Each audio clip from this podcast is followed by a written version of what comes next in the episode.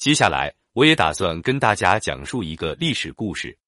大邦者下流，一个人如果想要取得别人的拥护，一定要能为别人着想，而不仅仅是时刻将自己的利益放在首位。同样，一个国家如果想成为天下的领袖，也要甘居下流，将全天下利益放在首位，不能为了谋取本国本邦的利益而违背道义。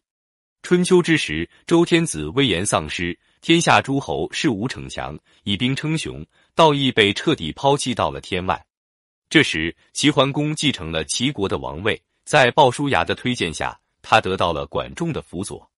齐桓公向管仲询问如何才能称霸天下。管仲说：“要想称霸天下，不能单单依靠武力，还要顺从道义。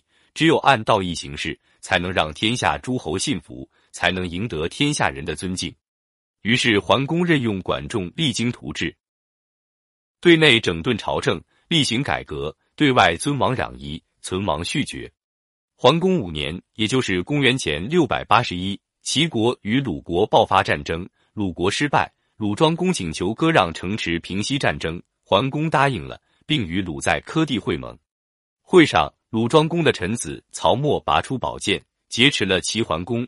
要求齐国归还鲁国在齐鲁边境上的汶阳之田，齐桓公鉴于形势，答应了曹沫的要求。事后，齐桓公想不归还土地，并且杀掉曹沫。管仲劝谏说：“不给汶阳之田，只是逞一时之快。失信于诸侯，天下人就不帮我们了。”齐桓公思索后，将汶阳之田还给了鲁国。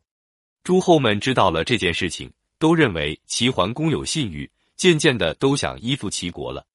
桓公二十三年，也就是公元前六百六十三年，山戎攻打燕国，燕国向齐国求救，齐桓公出兵讨伐山戎，救援燕国，一直打到孤竹才回师。燕庄公于是送齐桓公回国，一直送到了齐国的境内。桓公说：“不是天子，诸侯相送不能出境，我不可以对燕无礼。”于是把燕军所到的地方割给了燕国，叮嘱燕军学习赵公为政，像周成王、周康王时一样给周朝纳贡。诸侯听说此事，都衷心拥护齐国做诸侯的霸主。当时敌人势力开始强大，屡屡入侵中原诸侯国。桓公二十七年，即公元前六百五十九年，秦国告急，齐桓公召集宋、曹等国共同救行。敌人退兵后，齐桓公又帮助邢国把都城迁到靠近齐国较为安全的夷邑。不久，敌人又侵犯魏国，杀死了魏懿公。齐桓公便于第二年在楚丘帮助魏国筑新城，使得魏国延续了社稷。齐桓公称霸，并不单单靠武力，他时时依道义而行事，因此才能得到天下诸侯的依附。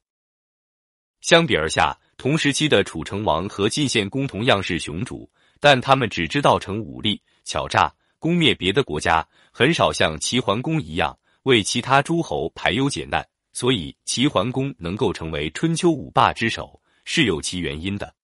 所以说，大国要想成为天下领袖，不单单要依靠强大的实力，还需要有包容、仁慈的胸怀。